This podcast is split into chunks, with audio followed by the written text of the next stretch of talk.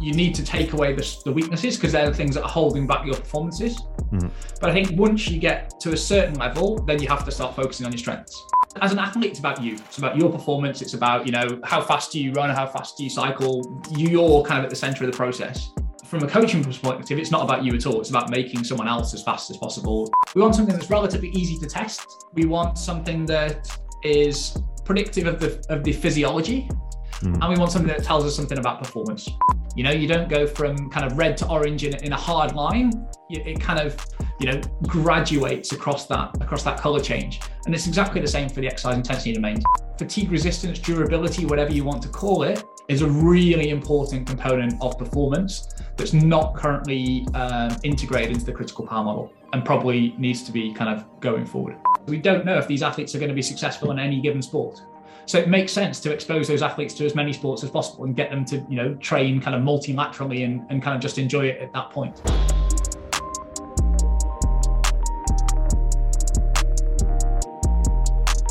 All right, James, welcome to the podcast. How are you doing? Thank you very much. Yeah, I'm good. How are you this morning? Doing very well. As we were saying just before, it's sunny in uh, our respective locations, so it's always a it's always a nice thing. Any cycling plan today? Uh, no cycling plan today. No, a bit of kind of finishing up for the week and office work and all that sort of stuff, so I can get out of the weekend and, and get some skiing in. Hopefully, okay. um, yeah, a bit of a bit of a rounding up day. But we take the dog for a nice walk this afternoon. Um, okay. Yeah, nice easy day at home. Excellent. Um, could you give us a brief intro? Who are you, and what do you do for those who don't know you yet? Yeah, sure. So, um, uh, my kind of background's in in cycling. So I came up through the British cycling kind of talent development system, uh, and then and didn't make the cut at, at kind of the age of uh, under 23 level. Uh, I'm kind of the same generation as you know Cav, um, Ed Clancy, Ben Swift, all that generation. So mm-hmm. obviously they went on to much greater things than I did in cycling. Um, at that point, I went abroad and I lived in France for a couple of years, actually three years. Um, rode as an amateur there, and then turned professional. Moved to Belgium and lived there for eight years. Mm-hmm. Um, finished my cycling career and then went back to university. Uh, went and did my masters. Um, got more and more into coaching, sports science, um, and then nowadays I split my time in basically three ways. So I coach individual athletes, uh, wide range from kind of amateur athletes all the way through to world championship, European championship medalists.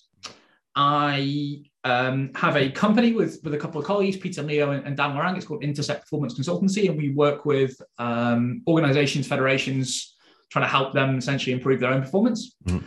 And then I'm also doing a PhD at the moment at the University of Cape Town uh, with Jeroen Swart, and you had on had on the podcast a couple of months ago now. Mm-hmm. Um, so I'm so I'm doing that as well. So those three things kind of keep me busy, basically.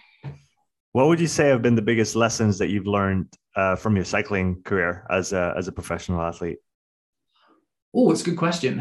Um, I think just having that kind of like intrinsic motivation is is really important. You know what I mean? Like you're going to get ups and downs, and I think uh, you know you're going to have good weeks, bad weeks, and it's just keeping going and just going back to the process, and you know, like control what you can control. I guess you know it's always like uh, you know, you could have a as a cyclist, you could have a brilliant race or you could have a terrible race. But you know, Monday morning, it's time to get out training again, and I think that's kind of uh, probably something I've I've tried to take across to my to my kind of work. You know, it doesn't matter if it's going brilliantly or if it's going badly. Go back to kind of what you can control and, and try and do that as best as possible. I guess. What were your What would you say were your strengths and weaknesses as an athlete? Um, strength, I was very analytical. Mm-hmm. So I, I, finished a lot of bike races and got a lot of results that I probably shouldn't have done from my kind of physiological capacity, if that makes sense. Yeah. Um, I had a really good mentor. The first year I turned professional, I, I rode with a guy called Leon, Leon Van Bon. And so he's won Tour de France stages and Vuelta stages, and he's been up there and kind of Tour of Flanders and, and stuff. And I learned more in the nine months that I rode with Leon than I did in the rest of my career put together, I think. um, and so yeah, he taught me a really like analytical way to kind of work your way through a bike race, which was okay. which was really helpful later on in my career. Weaknesses, I probably overtrained a little bit. I didn't give myself enough rest. Um, I think if I knew all the things I know now, I would have done I would have done things differently. But I mean, that's always the case, isn't it? Do you know what I mean? Um, so yeah, I probably trained a little bit too much. Didn't give myself enough rest. I would say. What What's the main thing you would do differently if you could go back now and uh, do it all over again? Um, I do a lot more strength and conditioning work. Okay. Than I did. Did, did you have, do any, some, or do you feel like you didn't do a little bit? Yeah, yeah. But I was a bit um, like hit and miss with it. I'd do it for good periods, okay. and then I'd get distracted by racing and traveling and whatever else, and I'd, and I'd let it slide. Yeah. Um, and I have some issues with my lower back, which is eventually an injury that kind of forced me to to retire. Mm-hmm. Um, but when I look back now, when I had you know those kind of injuries under control, just with consistent strength and conditioning stuff, I was performing much better. Um, so that's that's something I definitely focus on, and also quite a lot of off the bike stuff. Um, I think you know most athletes really are good at training. I think I was the same. Like I could go out there and I could you know get the hours in, and I was happy to hurt myself. But maybe some of the stuff off the bike, um, yeah, around strength and conditioning, bike position, maybe nutrition at times, stuff like that. I would I'd look to improve that sort of stuff. Would you say that in a in a general sense, um, is it more important to improve your weaknesses or to bet on your strengths uh, as an athlete? How do you how do you view that kind of paradigm? I think there's probably a crossover point at some point. So ultimately, like as you're you know developing athlete and you're looking to get better and better and better, you need to take away the, the weaknesses because they're the things that are holding back your performances. Mm-hmm. But I think once you get to a certain level, then you have to start focusing on your strengths. So you know, let's take you know um, let's take an up and coming sprinter for example. Do you know what I mean? They need to, first of all, if you want to be a sprinter in professional cycling, the first thing you need to do is get to the finish line. If you're not getting to the finish line, it's, you can be as fast as you want and it's not going to help you. So, you know, you maybe need to work on that, you know, that kind of engine to get you to the finish line in a, in a state that you can still sprint. Mm-hmm. But once you're at that point, it's probably your sprint, you know, that's going to, that's going to win you, you know, races. So you might want to then start working on, you know, how you deal with a lead out and how you, you know, those those kind of physiological and tactical capacities. Mm-hmm. So I'd say there's there's probably a crossover point at some point where you start working more and more on strengths. Um, but yeah, it's only once kind of the the whole levels at a certain point where there's not anything holding you back. Before you were talking about controlling what you can as an athlete, um, what do you see nowadays that people try to control when they maybe should focus on on other things? I think a tendency I see at the moment is a little bit for athletes to want to do a lot of things that give them very small gains.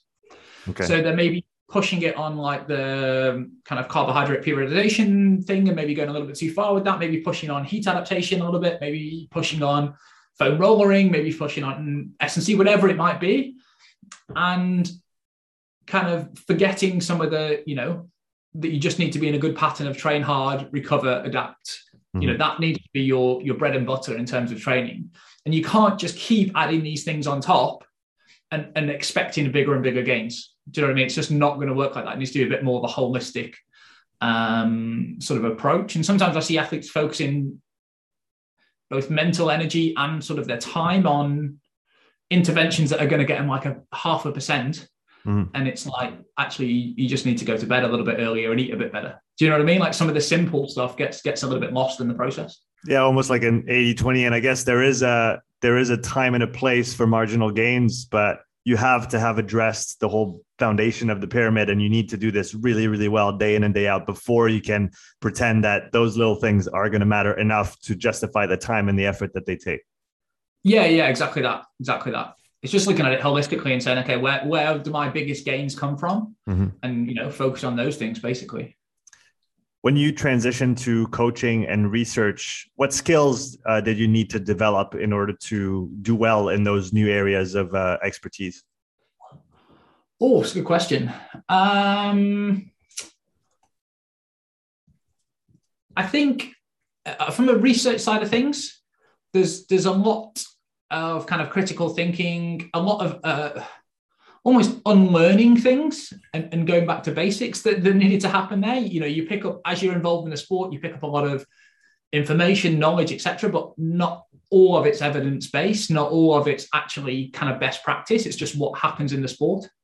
And so you kind of need to unlearn a few of those things and go back to almost kind of scientific basics, if that makes sense. Yeah. So there was, there was quite a lot of that, like, you know, why are we training this way? Why do we do this? Why do we do that? Actually, you know, are there better ways to do it?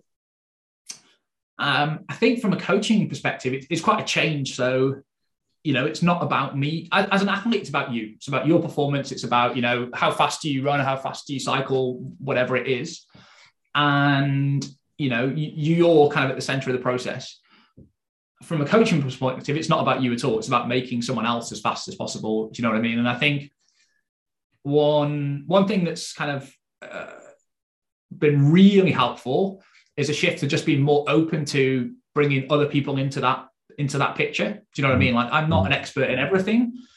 I think I know some areas quite well, but do you know what I mean? There's there's people out there in nutrition, in S and C, and physio, in bike fitting, etc. That know a lot more than I do. Let's bring them in and let's build a team around this athlete.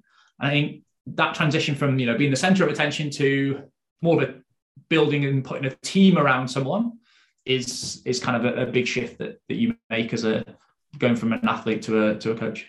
Talking about building a team in your perspective or from your perspective, what uh, what do you think are the some elements or some professionals that um, riders or teams can bring in uh, to their staff in order to really uh, have a have a positive impact on the development of of their of their riders of their of their athletes. Uh, maybe in 2022, as it stands now, what skills or what competencies are underrated in your opinion?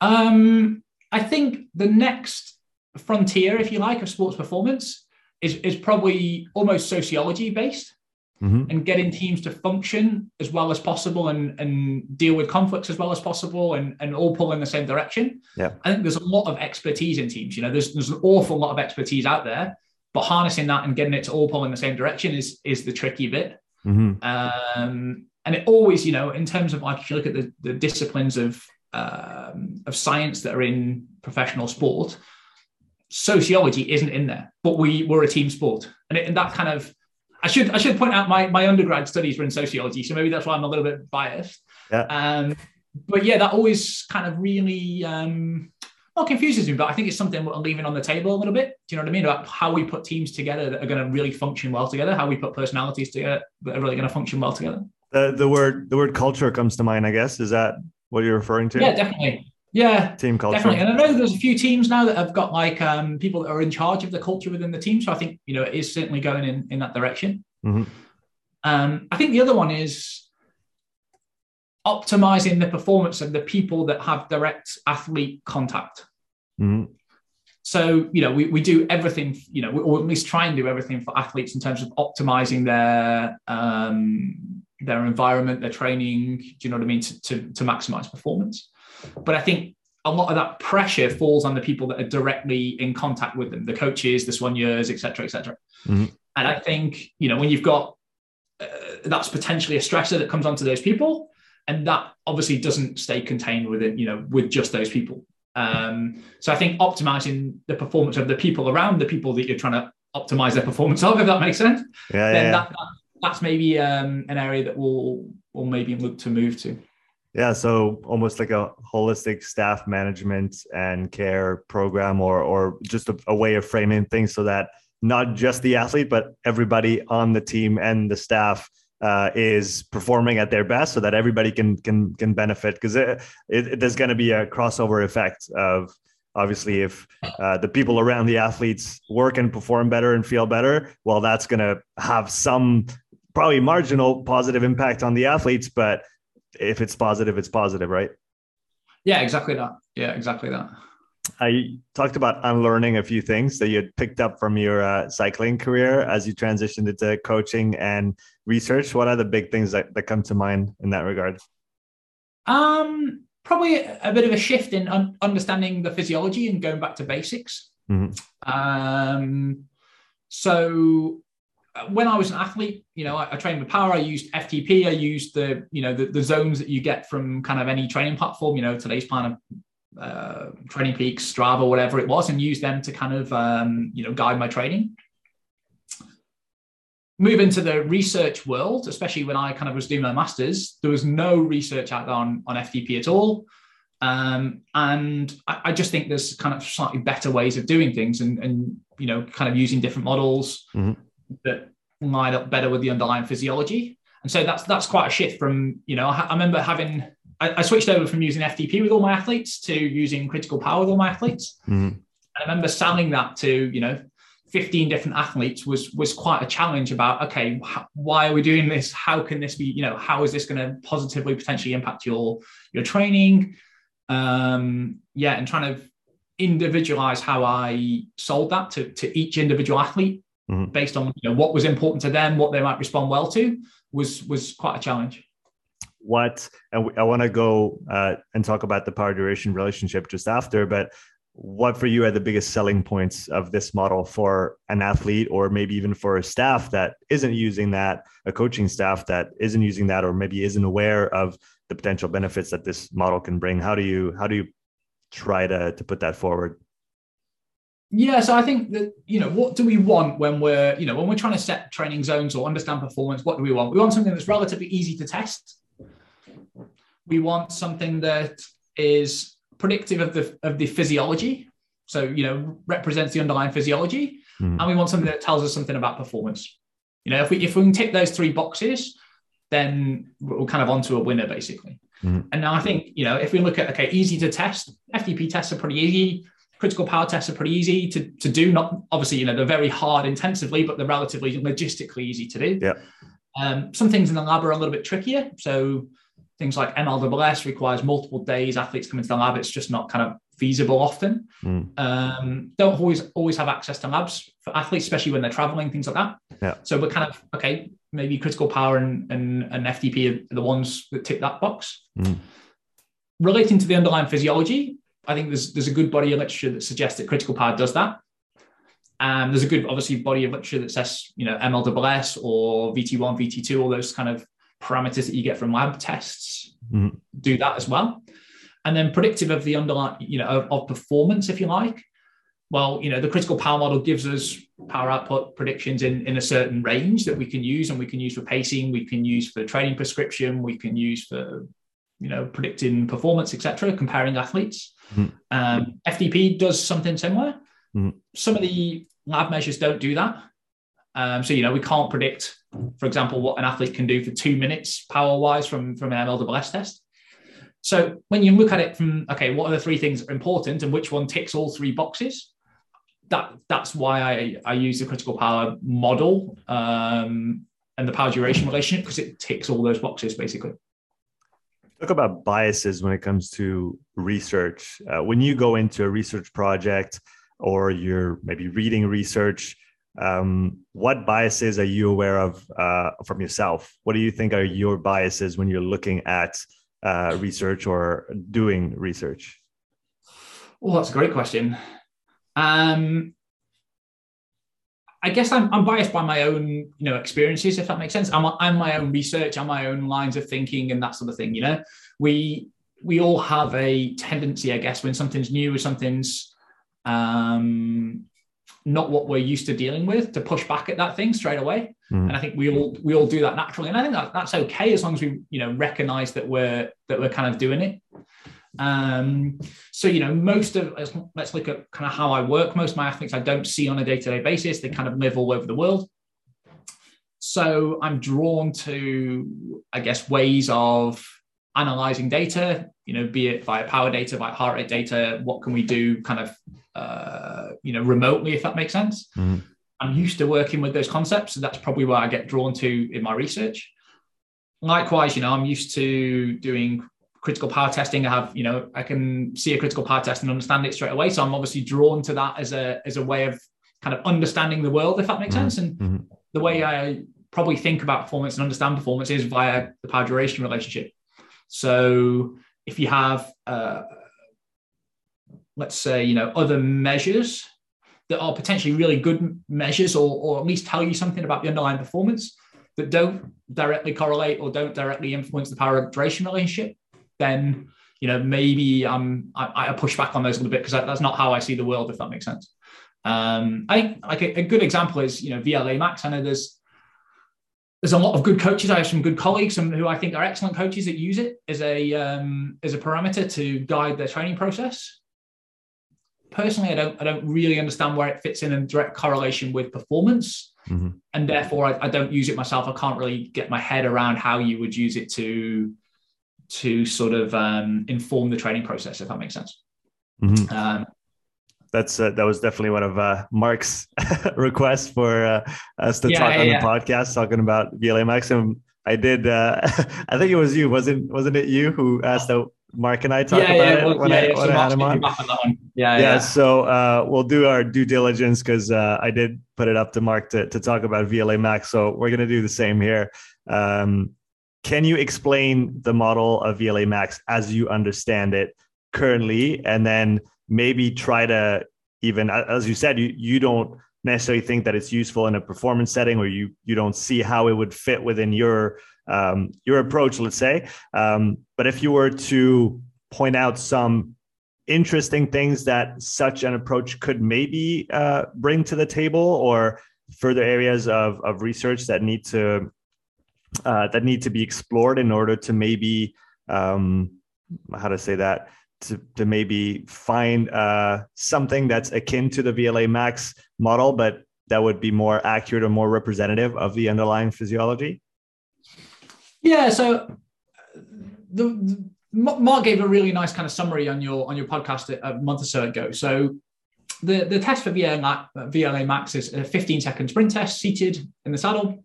Uh, and then you measure blood lactate post. Um, and it's supposed to be representative of how much lactate has been has been produced, how much lactate is expressed into the into the blood, and then you measure that as a as a component. Mm-hmm.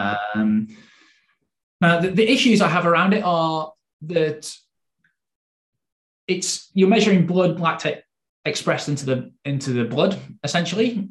That doesn't represent the whole amount of blood lactate that was produced. There's, mm. you know, there's going to be a there is a, a, a, gradient differential. There's always going to be more lactate in the in the muscle in the working muscle than there is in the blood. Otherwise, it wouldn't wouldn't move out across. Mm. Um, so I don't know if one measure is particularly 100% representative of what's going on within the working muscle.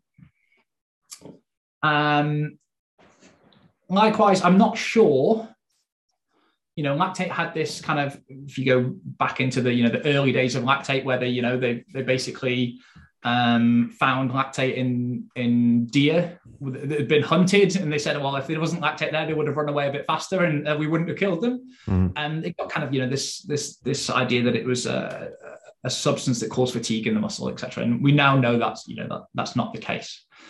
Um, so is a change in VLA max positive or negative obviously you know if we we might want to improve actually glycolytic capacity within an athlete that might be potentially beneficial for performance mm. or it might be benefit it might be actually you know detrimental to performance mm. in hmm. certain circumstances however what what change in vla max represents a positive change in one direction and a negative change in one direction i also don't understand what the de- what the fluctuation is in that. So I don't understand what daily fluctuation is in, in VLA max mm. or what um, kind of uh, minimum worthwhile changes in VLA max. Right. So are we going, you know, from what what represents a real change in that value? And I don't think that work has been done scientifically yet to to correlate and say, okay, like if we see a, a certain amount of change, yes, that's a that's a definite change in one direction or the other. So I don't know how much kind of variation there is in there. Mm lactate production is very influenced by a fuel intake as well. So I don't understand how, you know, if, if we've fed athletes with a lot of uh, fructose, for example, before a test, is that going to influence the values? Um, if they're doing the test in a faster state, and I don't think anyone's doing that, but you know, is that also going to affect the values? Mm-hmm. So I don't, from from my point of view, I don't understand how we take those changes that we see in, in VLA Max and how we interpret them to guide the training process. Mm-hmm. Yeah, that, that makes a lot.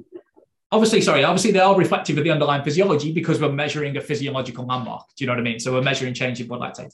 But I don't understand that how we definitely make that next step to informing the training process. And that's why it's not something that I use in my in my own personal coaching.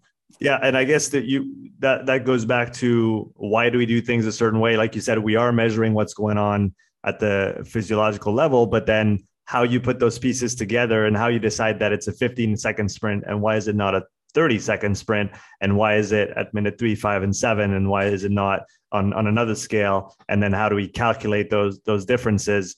Um, I, I understand your um, your questions, and I, I, have the same ones. Now, if we maybe move away from VLA Max per se and talk about lactate clearance, uh, do you think there's anything interesting there in terms of the potential uh, information that it could give us for, uh, let's say, cyclists? Uh, do you think that that's something that's interesting and that could and should maybe be investigated further? Potentially. So, interestingly, I know some colleagues are looking at they do uh, something similar to VLA max test where they, are getting athletes to do a maximal sprint test but then they're measuring the drop in lactate after that. So not the peak right. value but kind of the drop over time. Yeah. Um, and i know they're doing that with athletes coming back from altitude training camps. Okay. And they're seeing much faster lactate clearing rates post altitude training camps than than beforehand. Very interesting. Um, so you know there's obviously something going on there at a physiological level mm-hmm. um, do i understand that enough to then set a training session based on it i, I don't know yet I, I, don't think i do personally mm-hmm. uh, i'm not at that point with it with it kind of you know i'm not happy enough with the metric to to, to prescribe training based on it um, but the, I mean, you know, the, there are people, like I say, you know, really good coaches out there using it as a metric to inform their training process. Um, you know, so we all have our own lenses that we look through, if that makes sense, and the way we understand things. Mm. Um, so yeah, I'm not, you know, I'm not. Um, it just it kind of comes down to a personal choice about you know if you if you're happy making, I guess, training prescription based on that.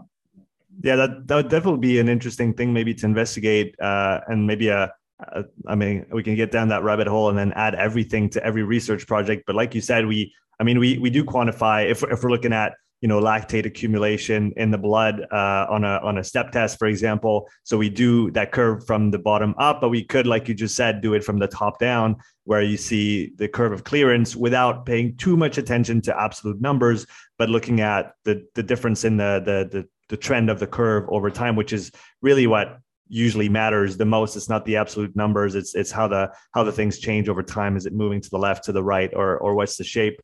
Um, and maybe that like you said could inform us on, on some interesting parameters that are changed by different training interventions. Um, so definitely something to investigate. So if we come back to your uh, let's say your your lens or one of your lenses the power duration relationship uh, you outlined uh, its importance or its benefits, let's say, when it's uh, applied correctly within uh, endurance sports. And like you said, we talked about it with uh, with Mark and and with uh, with Phil Skiba as well recently.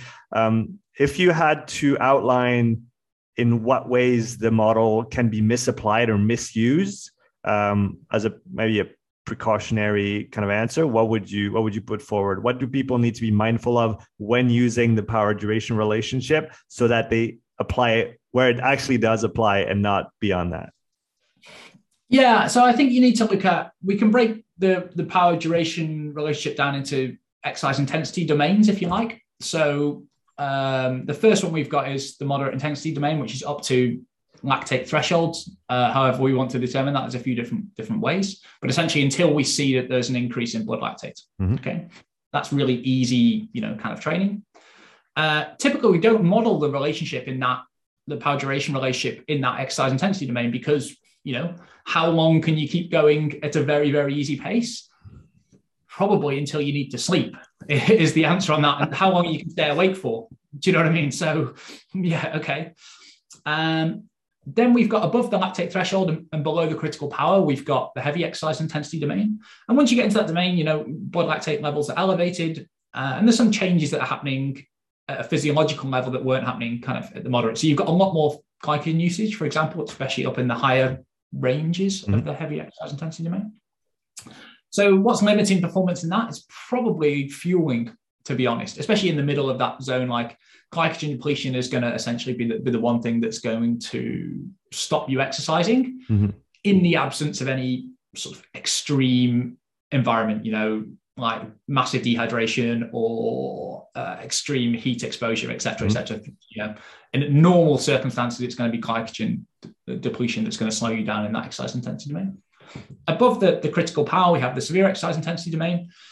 So that's where we see at a peripheral level. So within the muscle cell, we see noticeable changes when we exercise above the, the critical power. So inorganic phosphate rises, um, phosphocreatine levels uh, drop, And essentially, you're going to hit VO2 max if you carry on, even if you're exercising at the same um, same intensity. So you know mm. something physiological is going to going to stop you pretty quickly.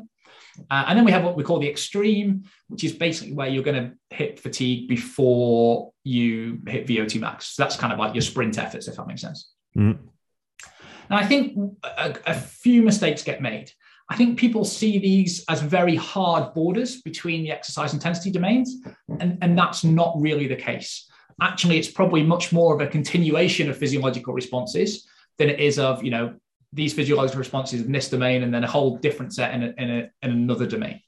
Um, and the way I always say to people, I kind of explain it to people is it's like looking at a rainbow. You know, you don't go from kind of red to orange in, in a hard line. It kind of, you know, graduates across that across that color change. And it's exactly the same for the exercise intensity domains. And you know, there's some nice work. Uh, Jamie Pethick with with Mark Burnley and uh, I think Sam Samantha oh, I forget Samantha's second name, Winter. Um, th- they've kind of shown that experimentally. You know, let's say around the critical power, you're going to see some heavy and some severe exercise intensity domain responses. Okay, so we have to probably think of it as more of a graduation of responses rather than these, these heavy zones. And what we're doing with the threshold, so let's take critical power, for example, we're just trying to pick that point where there's a 50, 50 chance that you're in the heavy and in the severe exercise intensity domain. And it's not until you probably get 5% above or 5% below that we know definitely you're in the severe or you're in the kind of heavy. And, and that's kind of, you know, some pretty fundamental work by kind of Paul and, and those guys. Mm-hmm. Um, so we get a bit distracted by an ex- exact numbers. So like, you know, my threshold is 300 watts, my critical power is 300 watts. And, you know, it's not, if you're, it's not like if you're exercising at 301 watts, you're suddenly in the severe exercise intensity, maybe 299, you're in the heavy you know, there's going to be some mix of responses. Mm. Um, but you know, broad strokes, we can break them down to these exercise intensity domains. And then when you're looking to model the power duration relationship, you have to pick the correct model for the correct portion of that duration of that relationship you're trying to model. Mm-hmm. So, you know, if you use the critical power model, which is has kind of utility in the severe exercise intensity domain, and you try and apply it to the heavy, or if you try and apply it to the extreme, it's not going to give you good results. You know what I mean? It's going to massively overestimate in the actually in both domains, it's going to overestimate what, what you're actually capable of. Mm. So you have to, if you're going to model it and use that modeling to for training prescription or performance predictions, you need to use the correct model for the correct intensity domain, essentially. Um, so up at the high end, you can use what's called the anaerobic power reserve model. There's actually a three component uh, critical power model, which covers the extreme and the severe. Mm-hmm. Then you've got the traditional critical power model, which covers the severe. Uh, there's a couple of models, Péronnet and Thibault, and the Omni Power Duration that, that cover some of the heavy exercise intensity domain as well. Um, but that's that's a little bit tricky to do because it's so influenced by fueling. Um, so to kind of summarize, look at it as, a, as more of a spectrum than these very clear bands. Mm-hmm. And there's going to be, you know, think of it as a rainbow rather than these very clear bands, and pick your the correct model to investigate the portion of the power duration relationship that you're that you're trying to investigate. Um, can you talk a little bit about the three parameter uh, critical power model that covers the extreme domain? I'm not familiar with it, and I'm interested to hear how how it applies to that uh, to those higher intensities and shorter or shorter uh, durations of effort. Yeah, so it's the Morton model. So eventually, it's got uh, the critical power model typically has critical power and, and W prime, the curvature of, mm-hmm. of the relationship as parameter models. This has Pmax as well. So it has oh, that okay. third parameter. Yeah. So it just it just pins it at Pmax, so you can't go above it. So yeah. you can, in very broad terms, you can think of the power duration relationship in terms of three components, I guess. So your your Pmax, so that's where it's his at the very top. Mm-hmm. Your your critical power, which is the point at which isn't like the asymptote that it trends towards. Obviously, it never hits that asymptote, but trends towards. And you can think of the curvature in the middle. And then, you know, in those really broad strokes, with those three components, you can model most of performance. And that's just what that, that model tries to do essentially. Right. Because the peak power output gives you the ceiling of output of that athlete. Like there's no, there's no way of going any higher than that. So it yeah, gives you yeah, the, exactly the top anchor point, and then you get the, the, the lower ones, like you said, with the W prime and the and the critical power. Um, have you used or do you use or do you see any um, applicability of using the W prime balance model for um, interval prescription or for maybe even strategy during a during a race? Do, do you see that model being useful either now or in years to come? Um, I think it has some utility. I, I don't think the numbers that we get back from it are, you know, it, it's not I don't think its predictive capacity is great enough to say, okay, you know, at zero kilojoules left of W prime, you, are going to hit failure. Mm-hmm. Um, when we, you know, when we plot these things, we actually see sometimes quite negative values. But when you say to the athlete, where was the hardest point in the race, it normally corresponds with that negative value. So obviously, you know, it is kind of tracking the physiology, but you know, where that the actual numbers that you get back probably aren't, you know, kind of uh, exactly related to how much W prime someone had left at any given point. Mm, okay. I think there's a few reasons for that. So critical power moves around, so it's not fixed on any given day. So if I had you do a critical power test this morning and one this afternoon, we'd get slightly different values. Um, it's also, you know, if I had you do another one tomorrow, it would be different again. And it also moves around with fatigue. So as you do a you know a long effort, you actually your critical power will be dropping slightly. So when you add all those three things in, and probably the same happens with W prime as well. So we've got two components that are moving a little bit all over the place. And so when we're trying to use them as exact values, I think we, you know, that's what um, we're going to have some issues with that. That said, you know, it is a useful tool to for interval prescription. To be honest, like we want to know if if a if an interval session is theoretically, you know, uh, doable for an athlete, and like we don't want, you know, if we want them to do accumulate a certain amount of time at a certain, you know, power output, then it's a really nice model for just kind of, you know, for for setting up that training session and saying, okay, this is theoretically possible. Let's see how how they get on with it, rather than kind of, you know, sort of guessing and, and saying, okay, I think they'll be able to do eight, or I think they'll be able to do five, or, or whatever it is. So it's quite a nice model for kind of broad strokes. Mm. I don't think it's there yet for use in terms of um, like tactics within a race or, or anything like that. Um, I think in the future, if we can work in uh, some individualized recovery rates, so that we, you know, we have a test that works and we can say your W prime balance recovery rate at these intensities is this, is this, is this, and we can work that into the model. And if we can work in that decline in W prime and critical power over time, then I think we're going to get a much better model. So I think they're the two things that need to be incorporated, kind of mm. individualization of the model almost, if you yeah. like, um, in order to, to give it better predictive capacity going forward. Yeah, because I guess that was one of my understanding was that we don't all recover the same uh, under critical power, and that makes it very hard, like you said, to really accurately predict how this balance is going to behave over time. You you need quite a bit of data on the individual if you want that that model to be uh, accurate for that person, and then uh, it's not not as simple as doing two or three tests like for for example, uh, as what we need to do to get a critical power and W prime values for an athlete, there's there's quite a bit of extra work that needs to go into it uh, to to make it individually accurate. Would that would that be fair to say? Yeah, yeah, I think that's fair to say. It's a very um, you know sort of um, it, you know it's a it's a it's a two twenty minus your age sort of uh, prediction of, of W prime recovery. Yeah. I would say. Yeah. Um, at the moment, which is you know that's where you have to start with all these models. Mm. But I don't think you know how it. I can't remember when when Phil did his PhD. It was it was you know a fair few years ago now. Um, and I don't think until this point, I know there's some research upcoming around the, the W prime balance model. I don't really think anyone picked up that ball and, and ran with it since Phil Pinnett finished his his PhD. Mm. Um, and I think that, you know there's certainly some work that can that can be done in in that area to you know sort of hone the model and get it better, just as you do with any sort of model, really. Mm-hmm. Uh, as a transition question, going from the power duration relationship to fatigue resistance, Jamie on Twitter had a really good a set of questions. So I want to I want to dig into those. The first one being, uh, what is the effect of, or can you talk about the effect of fatigue on critical power, and then maybe even on W prime if you have that information uh, at hand or off the top of your mind. Yes. So we actually just had a paper published. It just came out today, so I can, I can talk about it, which is quite nice. Nice. Um, so we looked at um, the fatigued and the fresh power profile over over a competitive season in, in 30 cyclists. Mm-hmm.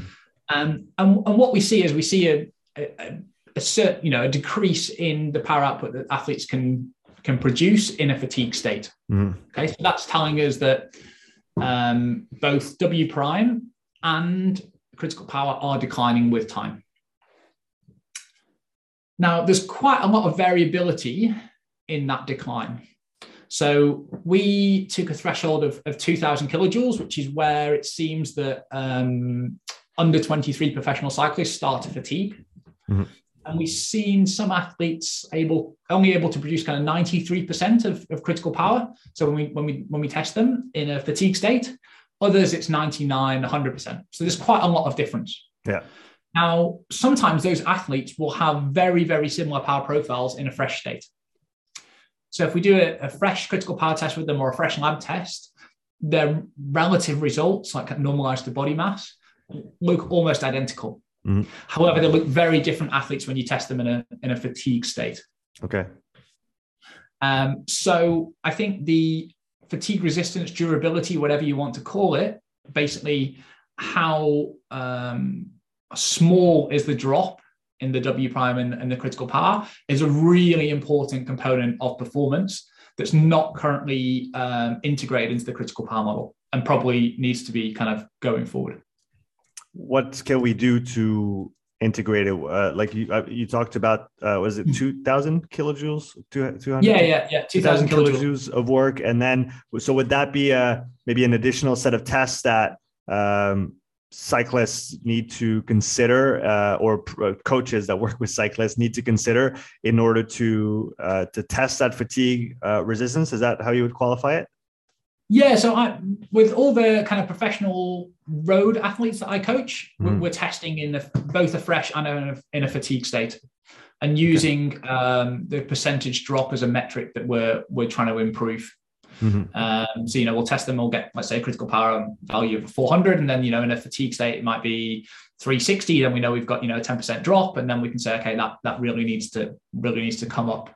And what we're aiming for is basically you know a zero percent drop which is what we see in the very, very best cyclists. Um, how, how can we, from a practical standpoint, is it then 2000 kilojoules of work and then you do your five minutes and then on another day you'll do your 20 minutes or if you do a three and a 12 or do you do a three minute all out at the end of that 2000 kilojoules? So practically how do you apply that? Yeah there's, there's a few caveats before this. So not all 2000 kilojoules are the same. Yes. So if you do, going back to our exercise intensity domains, if you do 2000 kilojoules in the moderate exercise intensity domain and just ride for a long time, nice and easy, that's going to have a different influence on the power duration relationship than, um, you know, repeated bouts of extreme exercise in the, uh, in the, uh, repeated bouts of kind of sprinting exercise in the yep. extreme intensity domain. Um, so they're going to look very different. So there's, there's, a, there's a bit of a caveat there. Um, we also need to consider for under 23 professional cyclists, 2000 kilojoules works, but that's probably not going to work for pro team athletes and probably not for world team athletes. So, you know, the very best probably need to be looking at 3,000, 3,500 even. Okay. Um, so we need to caveat what sort of exercise they do beforehand, mm.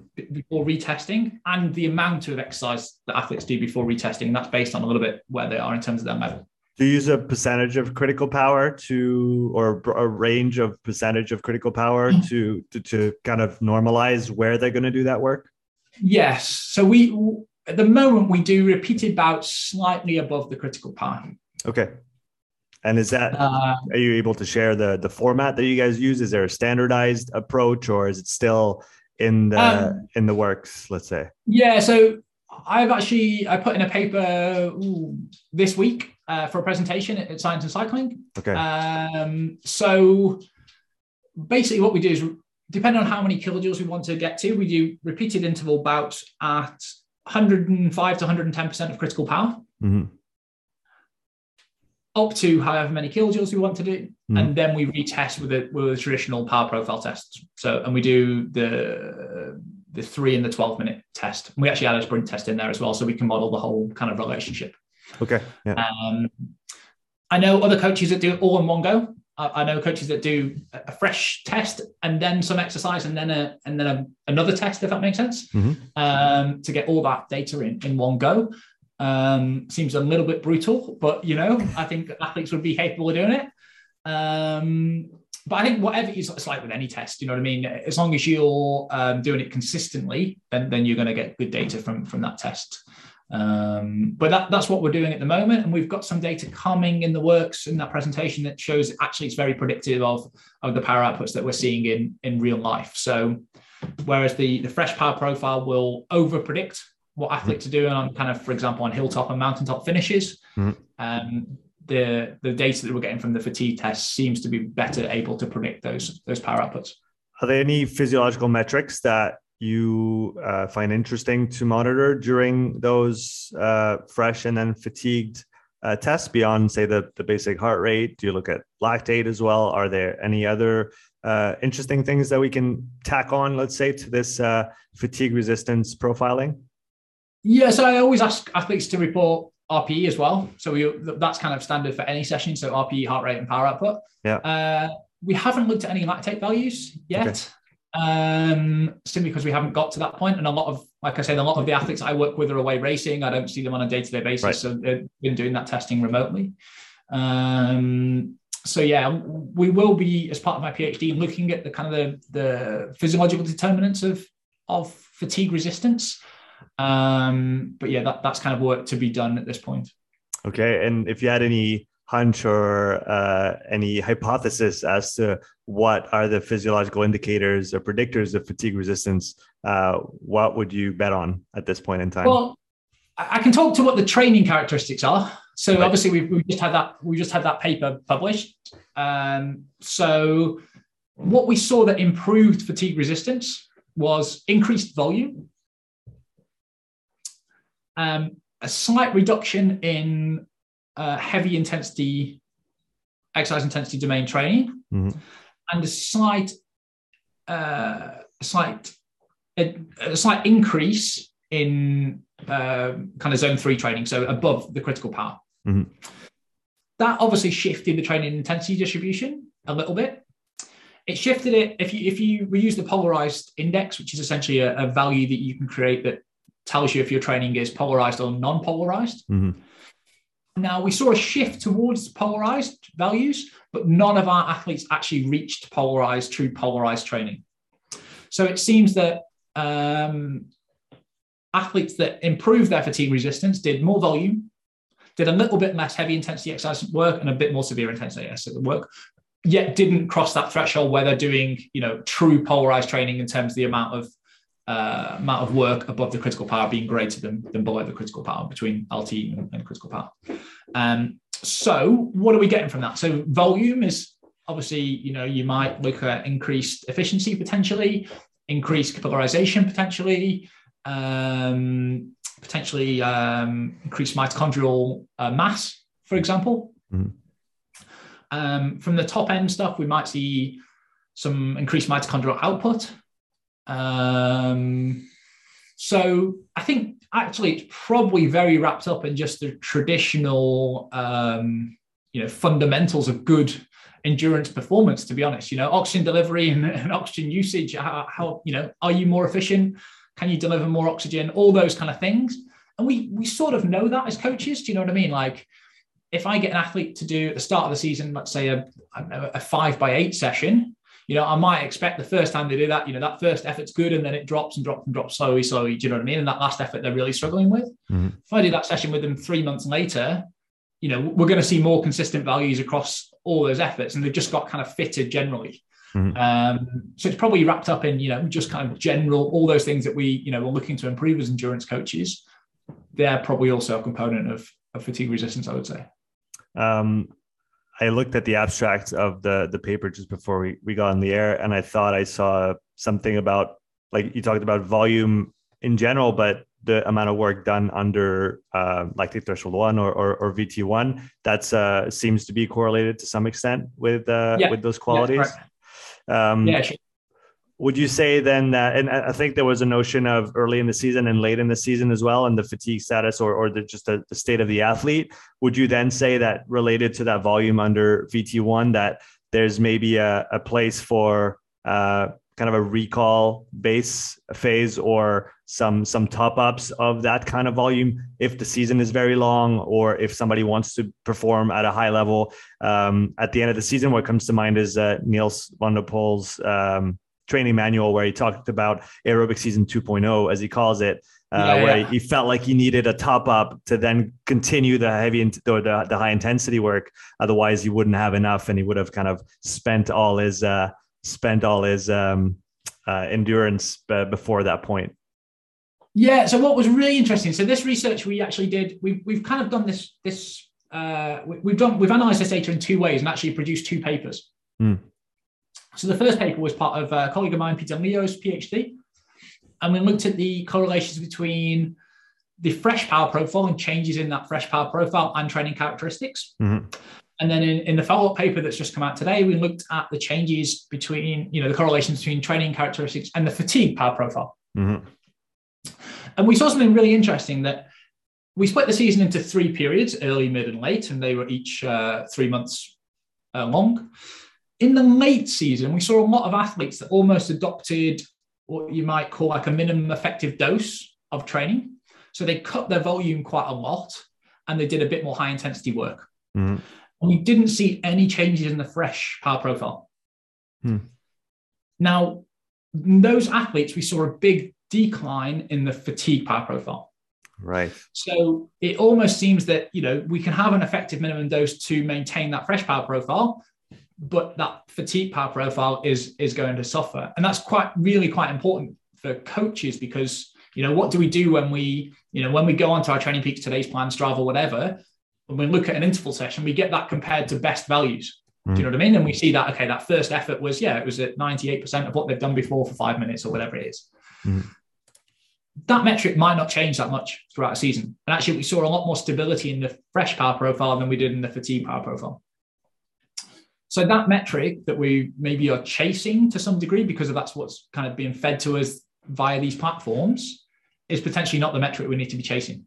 We need to be chasing what they can do in a, in a fatigue state, and that's going to vary much more across the season. And actually, you know, when you look at the research about uh, when race winning efforts are made and the differences between, you know, pro tour athletes and, and, and kind of the next level down and continental athletes the next level down, it, it's, it's the power outputs in a fatigue state that are really important. And so it seems that, you know, unwittingly, because of how we process information, we might be chasing one metric that's actually not going to change that much throughout a competitive season. And actually, we need to be chasing something else, which is you know those efforts in a fatigue state, um, because that's much more. There's going to be much more variation there, and it's going to be much more kind of impactful for performance. Yeah. So I guess the in my mind, what what it, what is uh, what I'm thinking is you you still need that fresh profile to establish training this intensity distribution and, yeah, and do this properly. Exactly. Uh, but then if you want to go one step further and talk about performance considerations in a race at the end of a race when it really matters then the, the fatigue uh, profile or fatigued profile becomes that much more important right? Yeah yeah exactly that okay that is that is really interesting um, another topic i wanted to touch on with you is talent development in cycling i know you uh, wrote a book on yep. uh, the co-authored a book on the on the matter. Um, and I I had the actually last week I went to a um, Motion Lab, which is a um, just a big rehab and performance center here in Lausanne, and had a chat with their um, uh, medical uh, sports medicine uh, doctor and one of their strength and conditioning coaches about uh, youth development and the considerations around that, especially uh, when it comes to you know overuse injuries in youth athletes. Um, so that was a, an interesting topic for me to, to cover. And so I'd like to dig into that a little bit more. Could you talk from your perspective about the important considerations that we need to have uh, regarding young athletes in their development? One thing I've, I've heard is that, um, you know, they're, they're not small adults. so we can't just train them like we cha- train the adults. Um, from your perspective, what do we need to uh, be mindful of when we're working with uh, youth athletes? Okay, I, I, think the first thing to say is we're really bad at predicting who's going to be a you know a future star or a future elite athlete. so we have to kind of come at it from that perspective. I think we have a bit of a tendency, you know, there's these unicorns that, that stand out. So, you know, in, mm-hmm. in cycling, we have like a Remco Evenepoel, we have a Marianne Vos, and they were, you know, the best at a very early age, and they've gone on to be the, the best in the world afterwards. And, and we somehow have got that model into our minds that that's that's kind of what happens. Do you know what I mean? Like we get a linear development for, for all athletes, and, and the best at the junior age you end up being the best in the world later on. And, and that's just not the case when you look at the kind of the reality of it. Mm-hmm. Um, so, you know, I think from from that perspective, if we're not very good at, at um, identifying talent, well, we, we can maybe you know get better at that. But what can we do in the meantime? Is we can just develop as much talent as possible and keep those talent pools as big as possible, as long as possible. Um, so I think that's you know that's a kind of a fundamental that we, we kind of talk about, like you know, getting that pool that actually then self-develops, if that makes sense, because you've got multiple athletes in there, all pushing each other, a little bit of competition, etc. And that's a really healthy thing for a sport to have. Mm. Um, and then I think what we talk about is uh, sort of individually individualizing that um, talent development process to essentially what is the biggest, uh, I guess, phenomenon phenomenon within the you know within the growth development, which is the growth spurt. Mm. So what we say is, okay, let's look at the growth spurt and take that as like Okay, that's how we normalize everything for each athlete. And some athletes are going to go through their growth spurt really early. So, you know, like maybe 11, 11 and a half. And we might get some that go through their growth spurt at, you know, let's say 15, almost 16. Mm-hmm. And, and obviously, you know, let's say at the age of 30, and those two athletes are going to be, you know, looking very, very different in terms of their development, in terms of their strength, in terms of their size, et cetera, et cetera. So if we kind of you know, what we ha- might have to wait until, let's say, 21, 22, 23, even before all of that normalizes out and we can actually start saying, okay, this guy's going to make it, this girl isn't going to make it, etc., etc., because of, you know, the inherent sort of physiological characteristics. Mm-hmm. So what we suggest is keeping as many athletes in the sport as possible, but then, like I say, normalizing to the growth spurt. So taking the growth spurt, identifying the start of the growth spurt, which is relatively easy for, you know, parents to do kids are you know suddenly growing out of clothes they're always hungry the whole time they might be a little bit a little bit grumpy sleeping a bit yeah. more all, all, those kind of classic signs if that makes sense mm-hmm. um, and getting really good communication between coaches athletes and parents about where that athlete is in their development process mm-hmm. and then saying okay like prior to the growth spurt you know this is the sort of work that we need to be doing with these athletes during the growth spurt you know we, we maybe need to do some other work and then after the growth spurt we need to be doing some other work and and normalizing it to the growth spurt rather than to you know, to back to age essentially. So, you know, rather than saying, okay, everyone's doing this sort of work at 13, everyone's doing this sort of work at 14, 15, etc., we say, okay, everyone's doing this sort of work before their growth spurt, this sort of work in their growth spurt, and this sort of work after their growth spurt. And then you align much more the training that you're giving to people to the biological age of that athlete rather than just their kind of chronological age. Mm-hmm. Uh, and I think by doing that, you know, you're giving the right training at the right time to the athlete rather than you know, just kind of hoping that they can cope with that training at, at any given point. Um, something else that stood out to me looking over the the summary of your book was a quote that said, "First an athlete, then a specialist," and um, that's a realization that I've come to. Um, I mean, I've I've heard it for many many years, let's say, but um, something I'm seeing more and more, even with definitely not at the pro level, but uh, at the amateur level, at the advanced level, um, athletes that seem to lack a lot of general development and that could benefit from just going back to basics and doing a little bit more general work before they try to just be the best at their at their sport. Um, can you maybe touch on the importance of of that idea of that framework for for youth athletes as well? Yeah, so just from a like um, finding talent perspective. So we don't know if these athletes, you know, we're very bad at predicting future success. So we don't know if these athletes are going to be successful in any given sport. So it makes sense to expose those athletes to as many sports as possible and get them to, you know, train kind of multilaterally and, and kind of just enjoy it at that point. Um, it was actually a really nice bit of research after the London Olympics. Mm. It looked at um, how many sports British gold medalists had competed in before they found the sport in which they ultimately won a gold medal. And it was three sports. So their mm. fourth sport was the was the Olympic sport, if that makes sense. So you know, if they'd just stopped with their first sport, we wouldn't be having gold medals in in London. Uh, so I think you know we we don't know where kind of talent lies, if that makes sense. There's a great quote by um, Gianni Buffon. He says, you, you never know how much talent you had until you get to the end of your career. And you can look back and say, okay, I did this right and I did that right and I made this mistake and I did that mistake. okay, this is probably how much talent I had. But it's not until you get to that point that you actually can kind of back calculate. Mm-hmm. Um, so j- just from a performance perspective, in terms of you know finding athletes that are good at sports, it makes sense to have them try as many sports as possible. Mm-hmm. Um, and then I think you're going to get really good crossover. You know, like if you have coordination sports, if you have team sports, if you have um, you know individual sports, endurance sports, sprint sports, etc. At an early age, there's going to be crossovers. Mm-hmm. Like when you get to that higher level, like let's take professional cycling for an example, it's not the best endurance cyclist that wins a, a bunch sprint in the Tour de France. It's the best sprinter. So it's the one that's got like an extraordinary talent on top of being a good endurance athlete. Mm-hmm. So, you know, if, if that athlete was never exposed to any sort of sprinting or any sort of explosive work as an early athlete, would that would that kind of characteristic have developed? Uh, you know, we, we maybe don't know that, but make sense to expose them to it at an early age and let it grow. Do you know what I mean? And, and let it develop.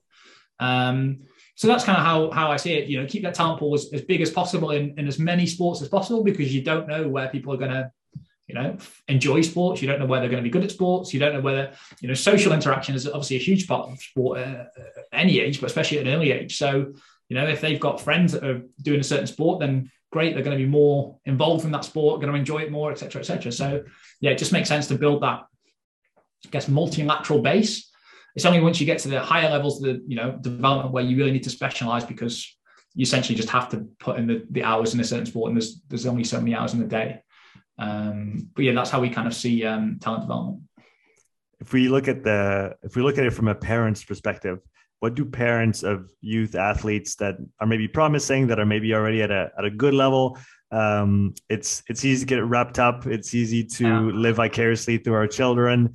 Uh, so, what would you say to parents that are in that position that obviously want the best for their children, um, but maybe have a, a couple things to to realign on to to again do the best for their children in the long term because it's that's why it's called long term athlete development. It's not be the best at 12 year old and then you can't do anything because your hips are broken. Um, so what do we need to be mindful of there? Yeah, I, th- I think that you know that we it is long term athlete development and it's long term person development as well. Like all those things that you learn in sport are going to be helpful in all other areas of of kind of life afterwards, if that makes sense. Um, even into you know just from a health perspective, but also from you know just a development perspective and social aspects and all that sort of stuff. And I think it's really important to know that you know how good you are at age 12 11 13 isn't predictive of of future success do you know what i mean you, you can it's more important that athletes stay in a sport because if you don't stay in a sport, you don't develop in a sport. Mm. So if it's not fun for the athlete, they're not going to want to stay in that sport. They're not going to invest in that sport, and ultimately, they're not going to get where where they could have got anyway. So if you focus on keeping athletes in sports, which you know, is it is it fun? Are they enjoying it? Do they get some? You know, is it rewarding for them? All that sort of stuff, and focus on those aspects the development will almost take care of itself because they'll just want to do that sport more and more and more, and they'll you know want to get better at it and want to stay in that sport. So I think if we focus on the the uh, kind of you know retaining athletes in sports, especially throughout those kind of you know teenage years. There's a really big dropout in female athletes around just as the growth spurt starts, mm. uh, which is a real problem for kind of future future development. So focus on keeping athletes in sports rather than how well they're doing at that sport, and the, and the, the talent development process will will kind of take care of itself. Um, I have a closing question for you, James. It was uh, really fun to have you on the podcast today. Um, what future research or areas of inquiry would you like to see? Uh, so, first of all, first part of the question, let's say for you, uh, what does your future research products look like? What areas of inquiry are you going to be investigating? And then more broadly, uh, as a field, sports performance, uh, cycling related or not, what would you like to see uh, investigated more in the future? Uh, so, for my for my own research, what do we have coming up? We have so we've just had a number of ethics applications back, luckily. So we've got uh, studying looking at uh, physiological determinants of fatigue resistance. Mm-hmm. Uh, we have some work coming up on looking at the influence of intensity, uh, prior intensity on, on the drop in, in the downward shift, if you like, in the, in the power duration relationship. Um, so that's some work we have coming up on that. Also, a, a little bit I touched on earlier about predicting um, performance in a, in a fatigue state. Yeah. Um, what research would I like to see coming out? I think I really, I think we need to push a little bit. We, we tend to separate out kind of the physiological side of things and the performance side of things. And one of my favorite papers from the, the last few years was a, um, a paper by uh, Van Erp and Rob Lamberts with, with Marcel Kittel. So they looked at the power profile of various sprints and various ways of looking at you know, ways of approaching that sprint. Essentially, there was two different tactics that were that were taken up in different teams, mm. but they got the athlete Marcel Kittel in to give them some kind of uh, deeper insight into okay how that felt, what that looked like, what the challenges were of that you know that way of approaching things, etc. And I think that sort of research where we you know we um, what's the best way of describing it? We acknowledge the complexities of performance while still looking at, you know, individual characteristics. I think is a really nice way of, kind of having a bit more of a, a direct impact on on actual performance. Um, you know, we, we tend to we tend to be quite reductionist, which I think there's a time and a place for. You know, mm. sometimes you need to know what effect does this particular thing have on on this. Um, but sometimes it's you know we also need to make sure that there's there's an equal balance of kind of holism and reductionism within within research, and I think that balance is sometimes a little bit skewed towards the reductionist side. Um, as I said before, James, it was a pleasure to have you on. Thanks a lot for uh, taking the time today. Where can people find you online if they want to learn more about uh, what you do? Yeah, so uh, Twitter is probably the best place to, to find me. Um, if you're interested more in the sports science thing, uh, Spragg underscore perform is my Twitter handle there, or my general musings on life, I guess, is my, my private account, which is Spragg247.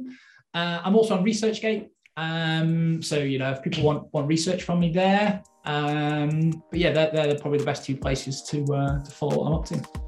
Fantastic. All those links, including the one to your book and your website, are in the description of the podcast. So for people who are interested, uh, go check out uh, James in those different locations. Uh, thanks so much again for coming on. It was a lot of fun. Thank you very much for having me. Take care. Take care. Speak to you soon. Bye. Thanks for listening to this episode. If you would like to support the podcast, please take a few moments to leave a written review and a five star rating on Apple Podcasts. If you want to watch this episode again, you can find the full video recording on my YouTube channel. You'll also find hundreds of hours of free content, all my podcasts, my thoughts of the day, structured presentations, and more. So don't wait, go subscribe, and I'll see you in the next episode. Take care.